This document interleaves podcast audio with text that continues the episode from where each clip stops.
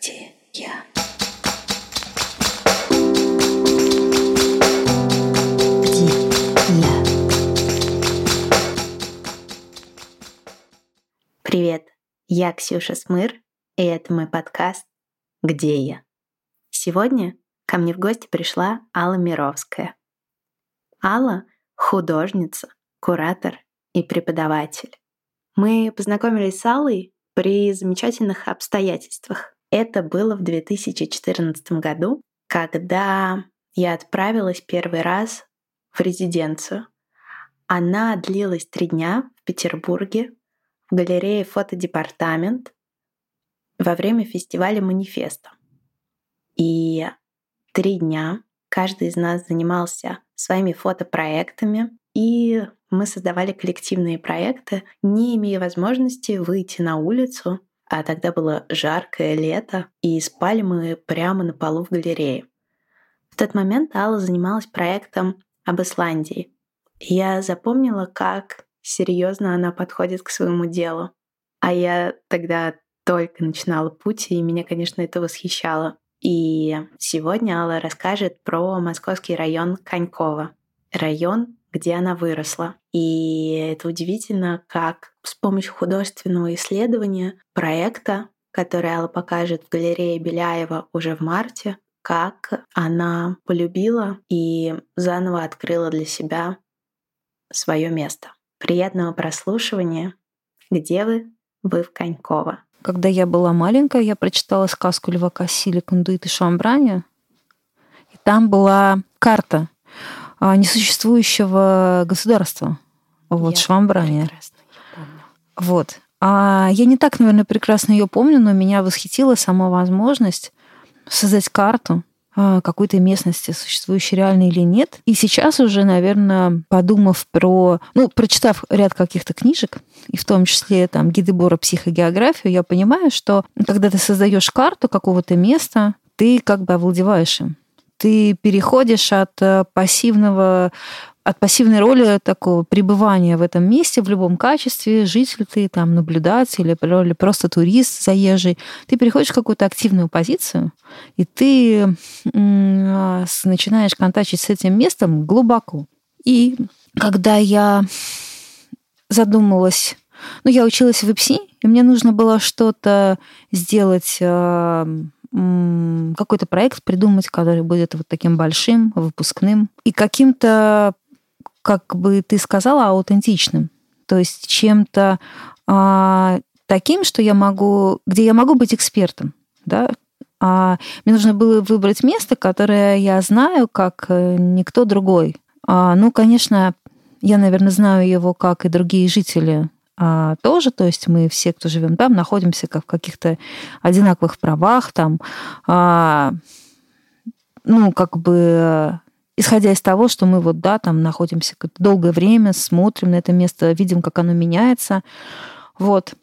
И в то же время а, ну, это был какой-то еще способ представиться как художнику, да, вот я художник, которого никто не знает, на чем я могу рассказать. Ну, а я могу рассказать о том месте, где я живу, и это будет нормально, потому что ну, это то, что я знаю, да, это то, о чем я могу говорить свободно и легко, никто мне не задаст вопроса, а почему вообще я решила вдруг рассказать о районе Конькова. Это была одна причина. И вторая причина была то, что я выросла в этом месте, я да, ну, в детстве я не задумывалась, там, нравится оно мне или нет. Не я его выбирала. Я туда приехала, потому что мои родители, молодые инженеры, купили там квартиру. Угу. Вот они купили ее за какие-то гигантские деньги по тем временам. Это были... Они ее купили в 70-х, это было 7 тысяч рублей. Они выплачивали этот кредит государству после того, как развалился Советский Союз, все продолжали выплачивать. Но выплатили в конце концов. Вот. И э, я оказалась в этом месте не по своей да, воле. Вот. Да, ну, мне нравилось, потому что там были мои друзья, там была школа, а, там была какая-то первая любовь или там, не первая. Но а потом, когда я там стала взрослой, я продолжала жить в этом же месте и м, начала ездить, да, у меня появились, я узнала какие-то другие места, а, в том числе находящиеся не в России, более, так сказать, красивые с общепринятой точки зрения, я поняла, что мне мой район совершенно перестал нравиться. ну, просто вообще не нравится. Ну и, кто знает, э, Коньково — это спальный район, не совсем обычный, потому что туда вместе с жильем были вынесены научно-исследовательские образовательные институты. Там была всегда как бы такая интересная смесь, а, интересный, любопытный социальный ландшафт. Там жили люди, выходцы из деревень, которые раньше были на месте этих подмосковных окраин, и художественная интеллигенция. Вот. И в том числе вот э, окрестный НИИ, а, строили там кооперативы для своих сотрудников. И так вот моя семья там оказалась. И как бы общаться там всегда было очень интересно, но э, это такие стандартные панельные дома, 9, 5 и 12-этажные, в которых вообще вроде бы нет ничего красивого. А, ну, наверное, в них действительно нет ничего красивого, и когда вот э, ты выходишь из станции метро Конькова, ты видишь вот эти стандартные панельные, такие серого цвета, такими клеточками дома, ну, в общем, это не Париж, конечно. да, это не, не знаю, не Вена, вот, а, и не какие-то другие там такие вот э, места, которые принято называть красивыми. Но с приходом капитализма там все стало еще как бы хуже. Вот, с одной стороны, район стал более удобным и комфортным в бытовом отношении, да, там появился Макдональдс, вообще я поняла, что к нам пришла цивилизация, когда появился Макдональдс рядом со станцией метро Конькова. Вот. А, и сейчас а, ты выходишь из дома, и в радиусе там 500 метров у тебя есть все, что нужно для жизни. Там, не знаю, а, магазин, у тебя есть выбор, в какой магазин пойти, там есть перекресток, пятерочка, Дикси, азбука вкуса, Виктория, все. Есть шоколадница, есть Макдональдс, есть какое-то заведение азиатской кухни есть торговые центры, аптеки, но это все выглядит, конечно, не очень, потому что все постройки, они сделаны без какого-то плана, это похоже на такое дерево, которое обросло такими не очень симпатичными грибами, да, такими новоделами, все это не очень красиво там как-то архитектурно, оно не вписано в пространство. В общем, а, я поняла, что мне это не нравится, и что надо с этим что-то сделать. Но мне захотелось с этим что-то сделать. То есть либо надо это как-то изменить к этому свое отношение, потому что, черт возьми, я там живу, да, я там бываю каждый день. Вот, и смотреть на это все и ворчать даже про себя, ну, как-то не, неприятно. Вот, либо просто уехать, поменять и, не знаю, поменять район или даже поменять страну, просто вот как-то что-то изменить. Но я начала а, с первого, потому что поменять свое отношение как-то проще, решил, но если не получится, уж тогда буду думать. И так вот это совпало, значит, с обучением на художника. И я начала копаться, просто копаться в том, что это было, чтобы вот наполнить это место какими-то другими смыслами. А, вот. Ты можешь мне задать какой-нибудь угу. вопрос? Да. да. А когда ты начала копаться и поняла, ну, собственно, когда этот район для тебя, твой район, стал скучным, некрасивым? Когда я стала много ездить угу. и увидела другие миры и города, вот я это первый момент. И второй момент, когда ну, он стал, вот как я сказала раньше, удобным в бытовом отношении, но с рекламой гамбургеров на больших счетах, с э, киосками шаурмы, э, курами гриль, а, и другими, ну, как бы вещами, которые которыми я сама пользуюсь, да, ну, может быть, я не, не ем шаурму, но я понимаю, что в этом ничего нет плохого. Вот. А, но это все как-то выглядит не очень симпатично. А у тебя не было желания переехать э, или поменять дислокацию и вообще переехать в Вену, Париж? Ты знаешь, у меня такое желание всегда было, вот, и, э, но оно было на уровне желания. А, это никогда не было таким намерением, потому что здесь мои друзья, там, семья, и хотя у меня есть родственники, которые живут за границей, мой родной отец живет в США. Вот, и а, а, мой племянник женился на филиппинке. Ну, то есть я понимаю, что это возможно, Но мне было трудно оторваться, да. Но даже центральнее, просто в Москве. Центральнее, да, но в нашем районе есть э, свое большое преимущество, он очень зеленый, это парк. Вот. И был построен э, с концепцией жить как в городе, отдыхать как в деревне. Это я узнала, когда начала копаться в его истории и узнала, что а, это изначально была важная часть концепции Москвы, советского модернизма и вот этих спальных районов. И у нас есть два лесопарка, Бицевский и Топоревский. И среди домов выросли деревья, которые посадили те люди, которые туда переехали. Это сейчас дворники озеленяют от э, ГБУ жилищник э, районы пытаются вы как-то благоустроить, а тогда это делали обычные люди. Я не очень это помню, но мне рассказывали, что люди выходили на субботник и сажали деревья. Вот, они вымахали огромными, и мы живем как в лесу. И у нас самое высокое место Москвы, а, было до того, как появилась новая Москва. Сейчас уже Конькова потеряла этот статус, но а это все равно 250 э, метров над уровнем моря, вот, и там реально очень чистый, классный воздух, а, и там жить очень приятно в этом смысле. То есть там есть и приятное, то, что вот мне всегда нравилось, и это такой, получается, в нашем районе вот такой микс из э, размаха архитектуры советского модернизма и каких-то ее а, приятных черт, одной из которых является, например, наличие больших междомовых пространств. А, и в детстве, и до сих пор это какие-то территории не под, никому не подконтрольные, ты там можешь делать все, что хочешь. И вот это очень как раз важный момент, за который я всегда любила свой район, потому что он у меня всегда рождал чувство каких-то потенциальных возможностей. Он это чувство в меня вселял, потому что ты выходишь на балкон, и ты видишь э, а, горизонта там, а, не знаю, а, до Северного Чертанова, вот, и в хорошую погоду. И у тебя ощущение, что это все такое твое, вот, а, ну, потому что оно как бы ничего конкретно, да, ну, а значит, и твое тоже. А, и вот эти горизонты и вот эти пространства, они как-то меня всегда очень вдохновляли. Я поняла это только когда начала копаться и думать. Вообще, что значит жить Конькова, да, быть коньковцем или беляевцем, это тоже как бы кусок э, Конькова, который... Беляева — это кусок Конькова а, с историческим названием от деревни, которая была на этом месте. Вот, и его прославил э, в своих э, работах Дмитрий Пригов, наш самый известный житель, московский поэт, художник, концептуалист и гений места, официально признанный. Вот. А, и а, который называл себя герцогом Беляевским. Вот.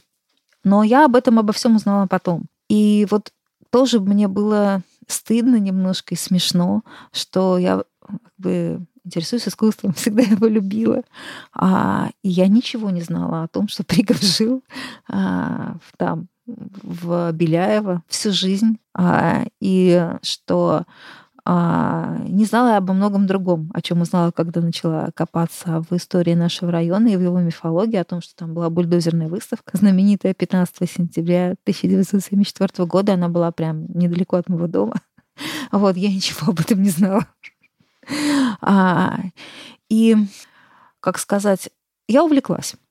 А, и постепенно вот эта серая картинка с одинаковыми рядами домов, а, типовых конструкций. Вот этих вот э, зданий, а, станций метро таких тоже, их вот ремонтировали три года назад, и они а, очень долго стояли вообще без дверей с надписями «Скоро здесь будет чисто и удобно», вот, которые уже э, обветшали начали рваться, а все никак не возникало. Это чисто и удобно.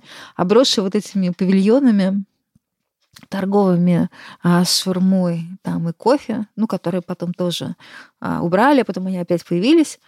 Вот это все стало как-то блекнуть и стало выступать а, в восприятии, конечно, да, то есть внешне ничего не изменилось, но изменилось мое восприятие этого места, потому что стали проступать его индивидуальные черты, его какая-то интересная, любопытная специфика, которая связана с эпохой, и с а, какими-то анекдотами, да, и а, с тем, как люди переназывали это пространство, а, живя в нем и прокладывая свои маршруты, не предложенные властью, да, муниципалитетом, который строит магазин, прокладывает дорожку, вот входите по ней, пожалуйста, а как-то по-своему, исследуя и осваивая этот район. И чем больше я об этом думала, тем больше мне казалось, что это про свое право на город, как жителя, а право на какой-то свой город, да, и что вот получилось, что вот это вот мое какое-то личное исследование специфики места, где я живу, оно стало моим а, способом осуществить свое право на город. Да, я не могу убрать палатку, да, и меня никто не спрашивает, поставить здесь палатку или нет, мне что-то не нравится, что-то нравится, но я могу наделить это пространство, свои, придумать ему свои собственные смыслы и мне станет жить в нем а, комфортнее. А, я не планировала этого, но просто так получилось, что наделяя его, ну, а, узнавая про него что-то интересное, то же самое, да, про ту же бульдозерную выставку, которая была самой яркой акцией а, андеграундных художников 70-х, они не побоялись, вышли с картинами, потому что им не давали нигде выставляться, и вышли именно на свежий воздух, потому что во всех помещениях через 15 минут приходила там милиция говорила, выставка закрыта. А это были художники, которые не хотели идти а, проторенной дорожкой официальным путем, неофициальное искусство. И да, а, эта выставка была там смята бульдозерами и поливальными машинами, но там была западная пресса, и это стало известно. А, был международный скандал, и советская власть поняла, что перегнула палку и разрешила неофициальным художникам после этого выставляться в Измайлово. Mm. Через две недели была уже официальная выставка, и таким образом наше не, а неофициальное искусство выползло на поверхность а, и стало известно во всем мире. Это до сих пор пустырь? Нет, а сейчас это не пустырь. Сейчас это а, место, где расположен магазин Виктория. Хотя частично там есть незанятое пространство, там парковка. Вот. А, и выход из станции метро Конькова, южный вестибюль. Вот. Жалко, что там нет никакого памятного знака, вот, или вообще там можно было бы сделать, я считаю, музей современного искусства, а, допустим, в павильоне ярмарки Конькова. Вот. Я болею этой идеей, мне кажется, там очень много мест, и там было бы прекрасно показывать произведения современных художников, э, в том числе крупные формы, потому что павильон очень большой, торговля там замирает, вот, э, ну, потому что много других более приятных мест вокруг, куда можно пойти что-то купить. Вот, и заходишь туда, там, я не знаю вообще, как они выживают а, на этой ярмарке, потому что там полтора, там никогда никого нет.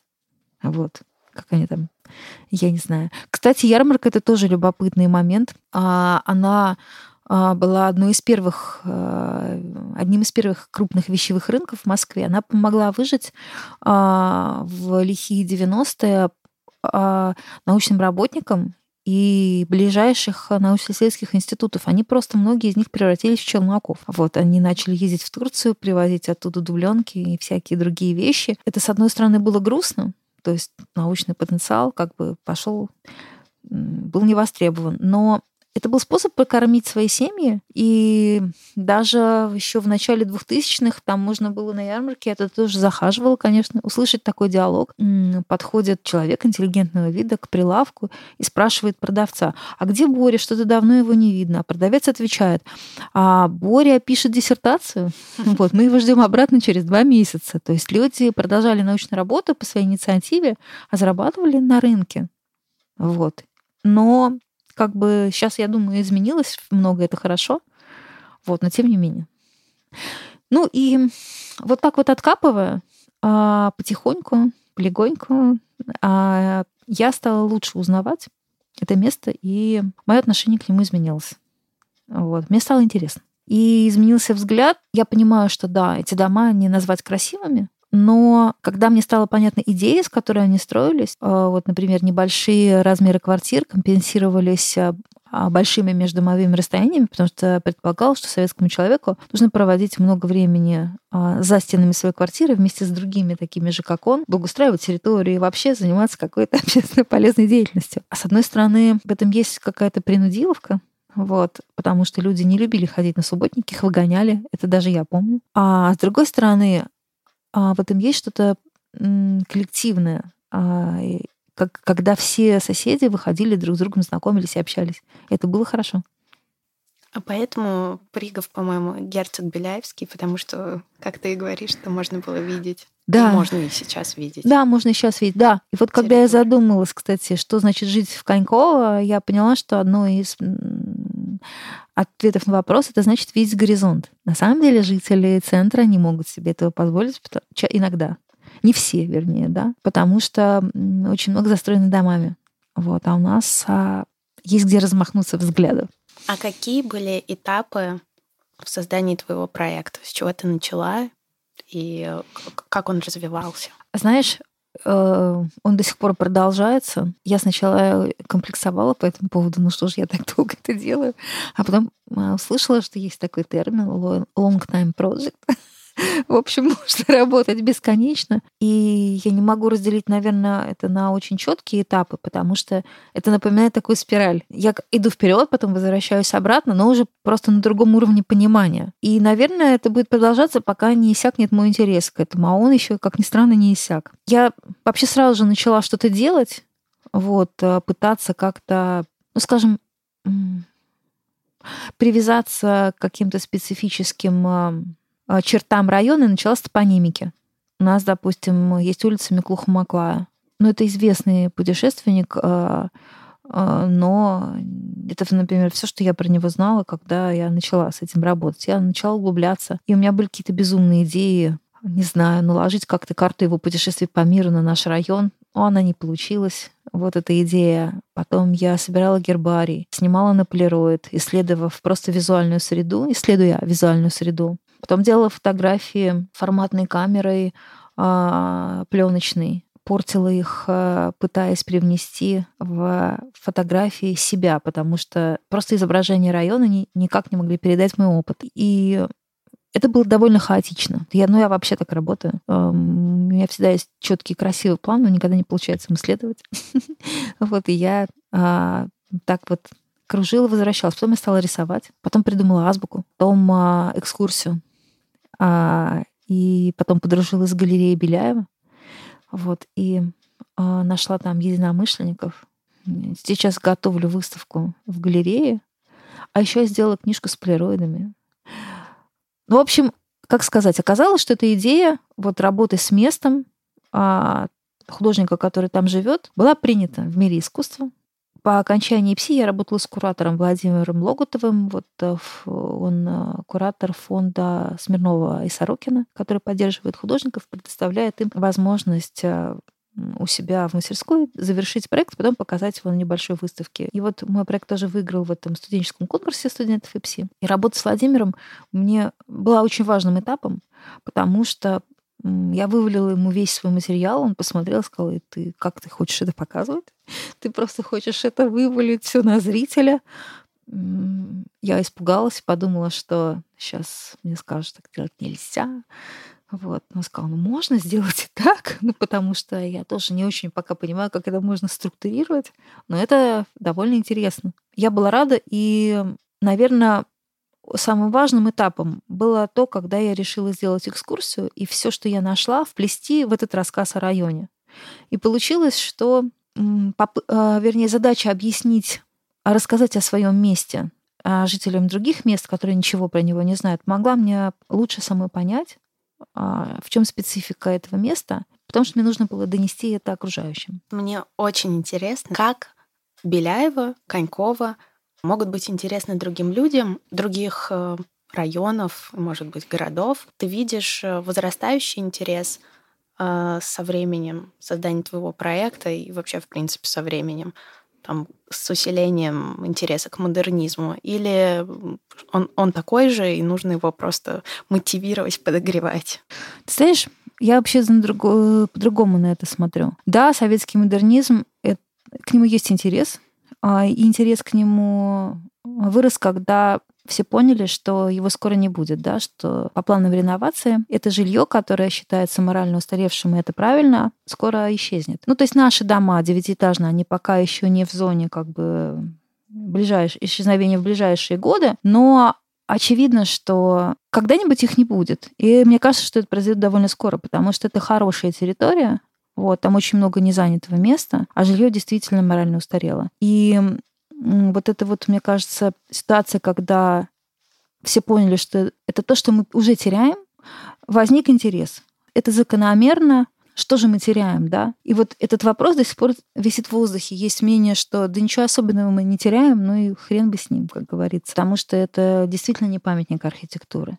Вот. С другой стороны, это часть идентичности Москвы, и это часть идентичности жителей этих мест. И когда они исчезнут, э, мы тоже потеряем часть своей идентичности, это неприятно. Понятно, что это такая эмоциональная связь через свой опыт, да, с тем местом, где ты живешь. Вот, это одна сторона вопроса. А другая сторона — это то, мой этот рассказ о Конькове, мой проект может быть интересен жителям других районов, потому что они тоже могут заинтересоваться не моим районом, а тем местом, где они живут, и таким образом осуществить свое право на город. А мне кажется, что это очень важно, что это имеет отношение к таким а, идеологически как бы важным вещам, как, не знаю, пафосно прозвучит, прости, гражданское самосознание и ощущение человека, что несмотря на то, что он, что это его город тоже, не только Собянина или а, других важных людей, которые что-то меняют в Москве, делают ее там красивее, лучше устанавливают все эти новогодние огромные масштабные украшения в Москве но это и наш город тоже. И да, мы не располагаем такими ресурсами, чтобы создать музей или там современного искусства на месте ярмарки, э, ярмарки Конькова, или сделать что-то еще, что нам или конкретно мне нравится и хотелось бы, но мы что-то можем. И мне кажется, что очень важно, чтобы а, мы это понимали. Я говорю мы, я считаю это прежде всего для себя. Очень важно это понимать и что-то делать. То есть не быть в такой пассивной позиции, вот я живу в своем районе Конькова, эти серые пятиэтажки или девятиэтажки, это мне не нравится. Ну, единственное, что я могу сделать, это уехать в Вену. Хорошо, а если я останусь и что-то попробую с этим сделать здесь? Мне кажется, это круче. Лично мне это интереснее, потому что я не бегу от того, что мне не нравится. Я начинаю с этим работать. И чисто ну, как бы психологически мне так комфортнее, мне так интереснее. Короче, я очень увлеклась этой идеей права на город, и я сама себя стала чувствовать намного лучше. То есть хозяйкой этого места хотя бы в том, что я могу а, придумать смыслы а, для себя сама. Вот. И мне стало там комфортнее. Я долгое время, как, ну, наверное, не каждый день, но несколько раз а, в неделю гуляла там часа по два. Каждый раз выбирая новые маршруты, какие-то находя новые дорожки и заходя в те места, где я ни разу не была до этого. Преодолела вот этот вот барьер там, зайти в ту же галерею Беляева, которая наша районная галерея. Я знаю, что она достаточно известна, там была в мире современного искусства, у нее даже какая-то хорошая репутация, хотя у районных галерей обычно репутация, ну, такого отстойника. Ну, так было, так было на самом деле. Это уже несколько лет как изменилось. Даже в 90-е, там, в начале 2000-х там показывали какое-то реалистичное искусство, таких уже мудреных опытом художников, работающих в реалистичной манере. Но в Беляево галерея никогда не была такой. В то же время мне было страшно в нее зайти, а вдруг там это все неправда, и там тоже какой-нибудь висят березки. Вот. Я преодолела себя, а в этом году только. И зашла в галерею Беляева. Там оказалась крутая выставка про бульдозерную выставку. Молодой куратор а, и Центр идентичности района. Ее проект, который выиграл Потанинский грант а, программы «Современный музей в меняющемся мире». Вот мы познакомились, и у нас все началось. И мне кажется, это была череда удачных случайностей, которые случаются, когда ты занимаешься чем-то для тебя интересным. На этой почве вот, внимание к своему району и попытки как-то что-то сделать художественное про него, я познакомилась с Симоном Мразом. Это культурный атташе посольства Австрии в Москве и директор Австрийского культурного форума. Он работает как куратор, живет в Москве больше 10 лет и делает большие такие художественные проекты. И вот, а он задумал в это время как раз проект «Периферия» про э, районы вот такие спальные, вообще окраины, которые обычно не пользуются вниманием, потому что все думают, что там вообще нет ничего интересного, ничего не происходит. И вот э, Конькова как-то участвует в, в текущем проекте Симона, который называется а, «На районе». Должна быть выставка в марте месяце 2020 года в культурном центре ЗИЛ. Большая там. Много участвует работ разных художников про места. И, в общем, это все становилось интереснее и интереснее. А, Есть еще как бы темы, к которым я не подбиралась никак. Ну, например, я никак не взаимодействовала еще с различными сообществами, которые есть на территории нашего района. А у нас есть защитники домашних животных, вернее, уличных животных, а, кошек в том числе защищают. А, я встретилась как-то с ними тоже на прогулке. Я вообще их опасалась, потому что они кажутся так немножко со стороны такими неадекватными. Они часто на тебя сразу набрасываются и говорят, помогите нашим кошкам. И как-то такая эмоциональность и энергия немножко смущают. Ну, познакомившись с ними поближе, я поняла, что, наверное, ничего страшного. Вот, э, есть у нас сообщество такое сугубо мужское, в которое тоже я пока не проникла, это рыбаков. У нас есть два коньковских пруда между Конькова и Беляева и там а, собирается рыбачья тусовка, причем она там круглогодичная. А, меня всегда интересовало, ну зачем там люди ловят рыбу, зачем вообще в городе ловить рыбу, потому что рыбу можно купить в магазине, понятно, что они делают это не для этого, а для чего. Вот. А есть и голубятни, а, тоже сохранились. Вот довольно редко можно увидеть, как гоняют голубей, но домики есть, соответственно, и птички, наверное, там тоже есть. Вот, причем это домик не один. Это тоже такая мужская традиция. Она охватывает, конечно, не только наш район, она вообще распространена на окраинах Москвы, была распространена. Я знаю, что ее исследовали антропологи ну, вот к этому я еще не подбиралась. И также для меня пока терра инкогнит — это соседи. Мы не общаемся, в принципе, в подъезде, и я пока не знаю, как этот барьер преодолеть, потому что соседи очень разные. Есть а, очень милые соседи, а есть соседи, которые ужасно ругаются, и крики их, допустим, я достаточно часто слышу, а, находясь дома, так громко они это делают. Вот. Это тоже интересный такой антропологический момент. Это вынужденное сообщество, да, мы не выбирали друг друга, но живем в одном доме. И Конечно, если говорить там о 80-х годах и теперешнем времени, а соседи тоже изменились. Кто-то продал свои квартиры и купили их э, вообще совсем другие люди. Но, наверное, это новая такая веха. Угу. Общение с соседями. А расскажи, пожалуйста, а как э, проходят твои экскурсии? Вообще, сколько у тебя уже их было? Вот э, потому что их экскурсия по яблоневому саду до сих пор я вспоминаю, она производит на меня огромное впечатление.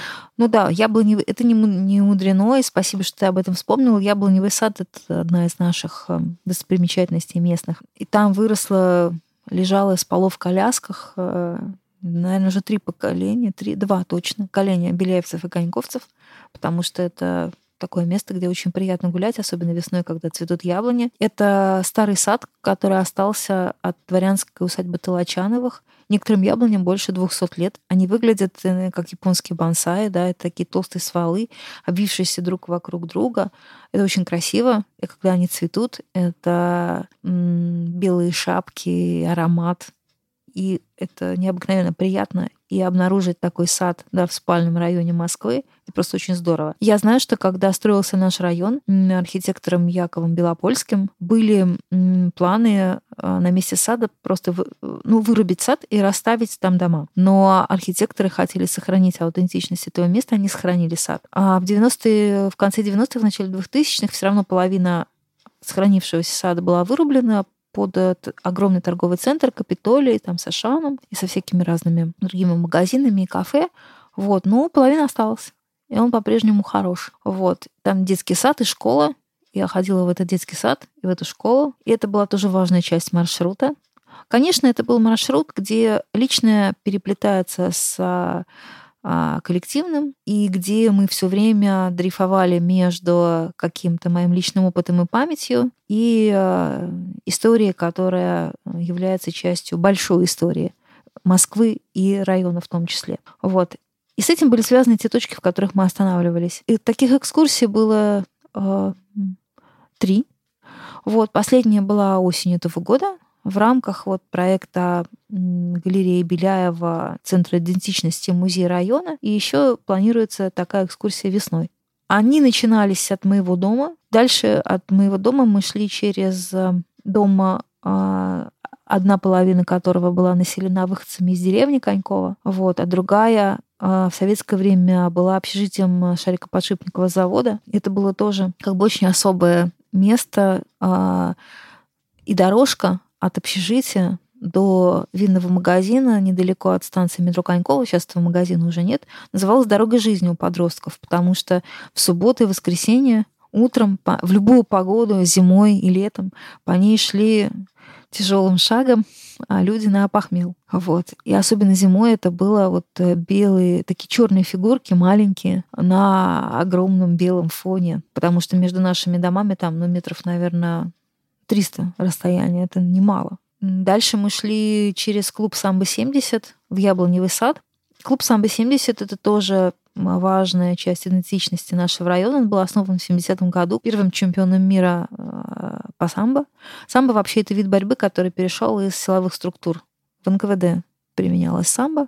Но мы я тоже об этом узнала только когда начала копаться. И этот клуб возглавляет до сих пор выходец Михаил Громов, экс-муниципальный депутат, выходец из деревни Конькова, а, из многодетной семьи, который живет в доме там же, где и жила его семья, там, в 70-е годы. Он оставил яркий след в нашем районе, создав торговый городок около станции метро Конькова, где были специальные какие-то скидки для ветеранов, пенсионеров, а, самоустановленные скульптуры. То есть действовал как современный художник на нашей территории, так всячески себя проявляя. Он, значит, руководит этим клубом «Самбо-70», является экс-чемпионом мира по самбо, и таким, в общем, активным жителем и человеком. И ему принадлежит также вот э, такой курьезный, не знаю, можно ли назвать его памятником, объект. Курьезный в то же время тоже какое-то свидетельствующее об эпохе БТР, списанный, стоит около клуба «Самбо-70». Он, его поставил Михаил Громов в целях патриотического воспитания молодежи, по его собственным словам. Вот, на нем любят фотографироваться мальчишки, и я тоже его фотографировала.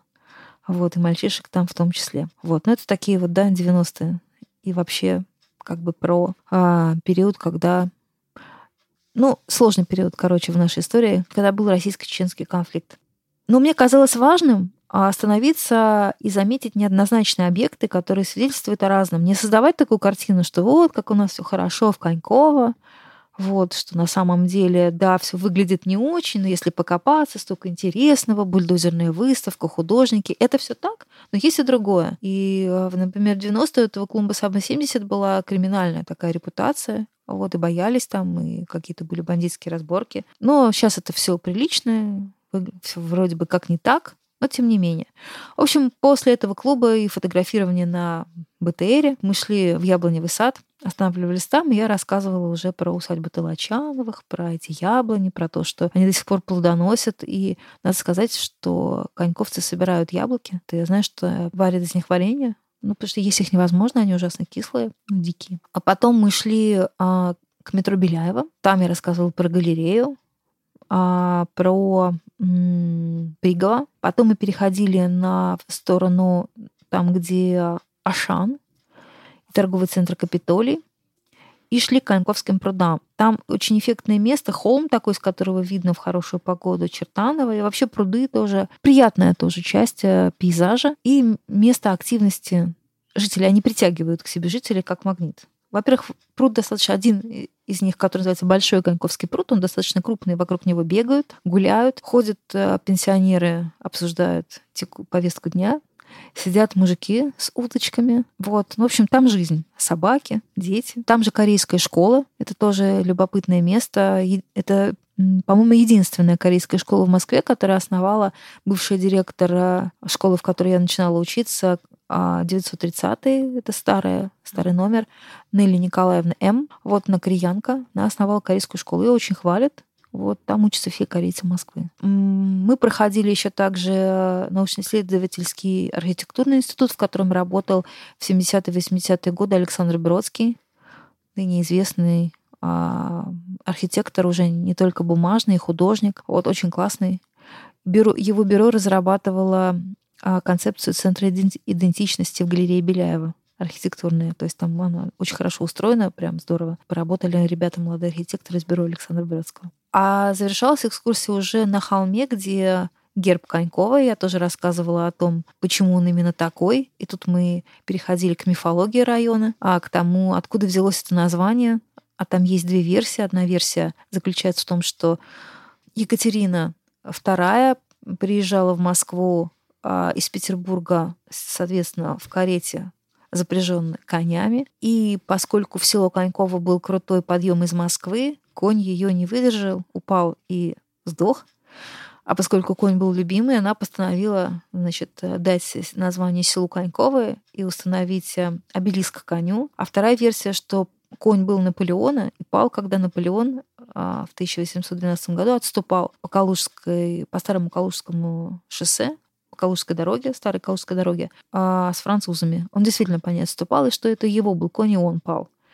Вот. А есть вообще версия, что непонятно, откуда это название, и что этот обелиск, который действительно есть. Вот. Он сейчас, правда, находится в Донском монастыре, говорят, что это не обелиск, а вообще верстовой столб которые стояли по территории всей Российской, Российской империи в конце XIX века. Ну, я не знаю. Вот. Ну, на, на Коньковском гербе есть конь, есть императорская корона, есть холм, есть дорога, есть подкова.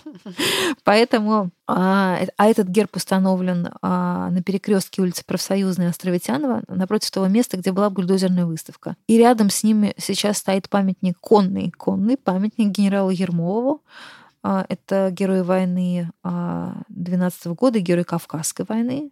Памятник установлен был там в честь 200-летия войны 12, окончания войны 12 года в 2012 году. Памятник тоже любопытный. У всадника, у генерала нет почему-то поводьев, нет стремян. Вот. Ну, не знаю почему. Вот, мы тоже об этом размышляли. И вот там, собственно говоря, на холме, на этом высоком месте, около памятника, напротив бульдозерной выставки, о которой я там тоже рассказывала, курс и заканчивался. Вот. А там же было приятно поговорить ну, еще раз напомнить о том, что составляет специфику нашего района, то, что это памятник, в общем, архитектуры советского модернизма, которая появилась благодаря Никите Сергеевичу Хрущеву, который в 50-е годы затеял огромную по масштабам жилищную реформу, а, потому что после войны был дефицит жилья и требовалось расселить очень-очень много семей. И старые способы строительства, как сталинские дома строились, они были очень долгими и дорогими. Поэтому был придуман вот этот новый подход, когда жилье строилось из стандартных блоков быстро, дешево без излишеств, так сказать. И эта архитектура, у нее был совсем другой дух. И, конечно, люди, которые выросли в ней, они часть этого духа впитали. Хорошо это или плохо, я не знаю, есть, мне кажется, разные. Но это любопытно. И это часть истории и мифологии, и об этом интересно поговорить. Ну вот. Какие для тебя самой угу. в Коньково есть значимые места? О, понятно. Спасибо за вопрос, что называется. Честно отвечать. Да, конечно. Они делятся. Я даже делала эмоциональную э, я даже делала карту. Кстати, картографирование было одним из методов а, моей работы. Я делала эмоциональную карту места, пытаясь выделить для себя приятные, неприятные, нейтральные места. Начнем с неприятных. Вот это места, с которыми связаны какие-то иногда драматические, иногда трагические события истории района. Они не стали частью большой истории, но они были. И они связаны, опять же, с 90-ми, и, наверное, с началом 2000-х. Во-первых, недалеко от нашего дома был теракт. Но это была местная разборка. Там брошенный любовник пытался разобраться со своей любовницей вот, и подложил взрывчатку в Мерседес. Вот, она чудом, она была моя одноклассница, вот, и чудом осталась жива просто потому, что она опоздала и вышла к машине там на три минуты позже, чем сработало это взрывное устройство. Это было действительно. Вот. Это было неприятно.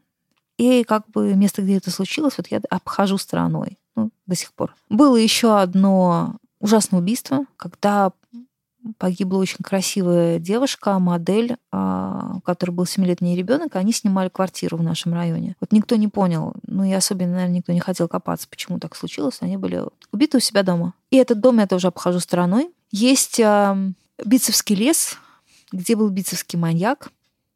И тоже в него до сих пор заходить страшно. Вот, но я стараюсь ходить днем. Как же мы пойдем с тобой гулять? От Ну, мы же пойдем вдвоем.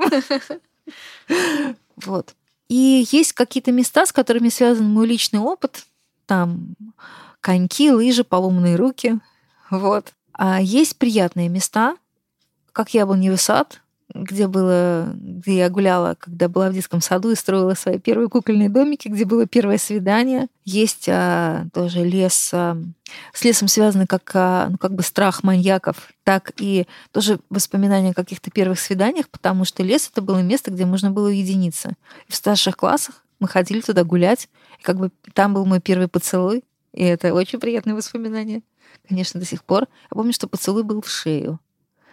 Вот, да. У нас был э, очень э, отлично красивый парень, который ухаживал за всеми девушками которые казались ему симпатичными. Вот. Э, за мной он тоже ухаживал, он был мне на год старше, но меня совершенно не останавливало то, что он ухаживал за кем-то еще, он мне нравился.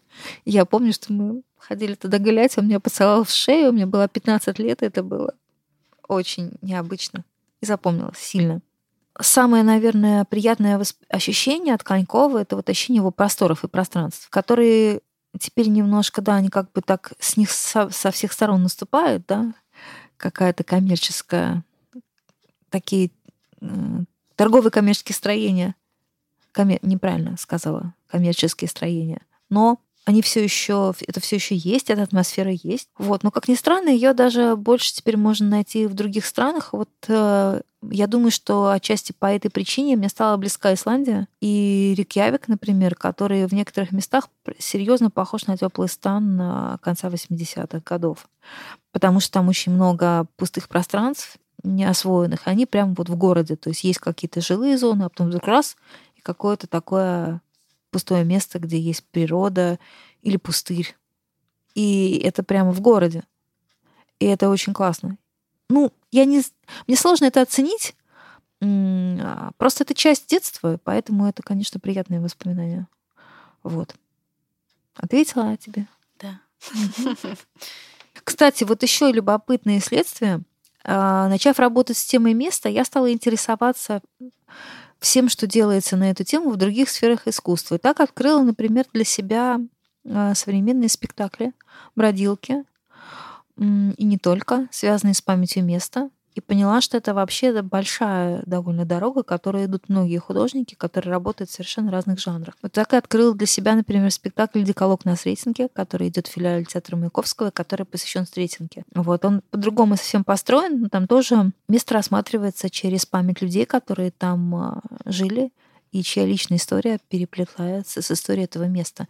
Мне очень нравится и будоражит, когда вот это личное сплетается с универсальным, и когда через локальную какую-то маленькую историю человека или квартиры, или дома вдруг открывается огромное пространство, не знаю, там, эпохального, чего-то глобального, каких-то глобальных тенденций, событий, эпохи, ее как-то рисунка, характера. Потому что история, она, официальная история, она пронизана какой-то ну, пропагандой, да, идеологией, которая была в то время, когда она создавалась а, для того, чтобы транслироваться и таким образом а, ну, насаждать, транслировать определенную точку зрения на события.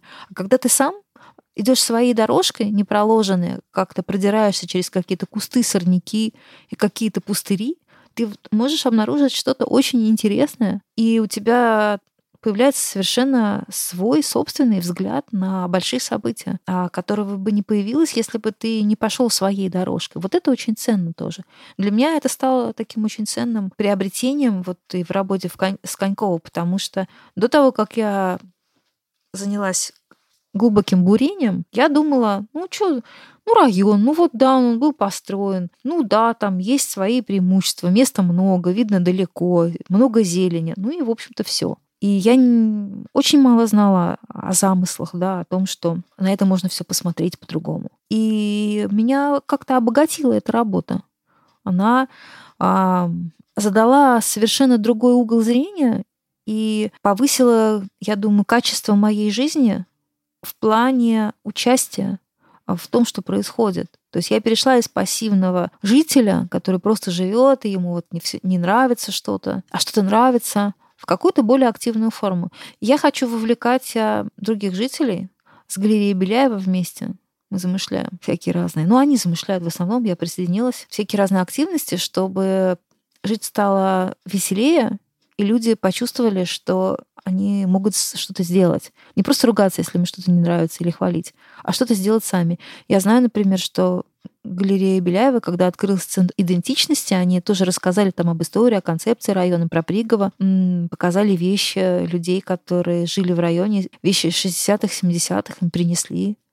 Вот, это была такая экспозиция с какими-то старыми лыжами, старыми телефонами. И в то же время это было вот в современном центре идентичности, который проектировали молодые архитекторы из бюро Александра Бродского. Это не выглядело пыльным, каким-то вот вытащенным из шкафа, как диковина советского времени. Вот посмотрите, как мы ужасно жили, или наоборот, как мы хорошо жили, а теперь вот этого всего нет.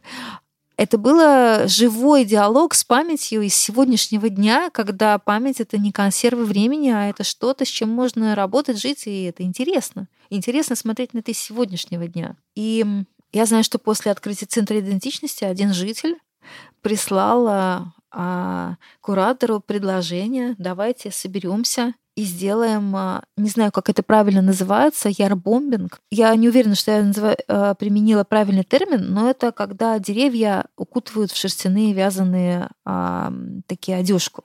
Вот, он, он сказал, давайте соберемся, свяжем и вот позаботимся о нескольких деревьях. Сейчас холодно, и нам как-то будет повеселее. Мне кажется, это очень классно, потому что он не художник, он просто, ему захотелось что-то сделать здесь. И укутать деревья это и приятно, это коллективное действие. Мы познакомимся, мы соседи.